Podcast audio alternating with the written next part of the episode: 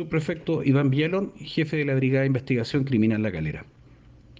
Detectives de la Brigada de Investigación Criminal La Calera, en respuesta a una orden de investigar por el delito de violación en contra de una menor de 14 años, fue que comenzaron a practicar diversas diligencias policiales con el fin de esclarecer este hecho.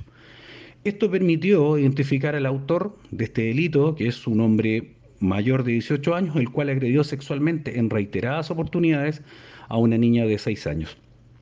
Los hechos ocurrieron el año 2020 en el contexto que esta menor era dejada al cuidado del imputado por parte de su madre. El imputado fue detenido el día de hoy por el delito de violación contra una menor y puesto a disposición del juzgado de garantía de la calera.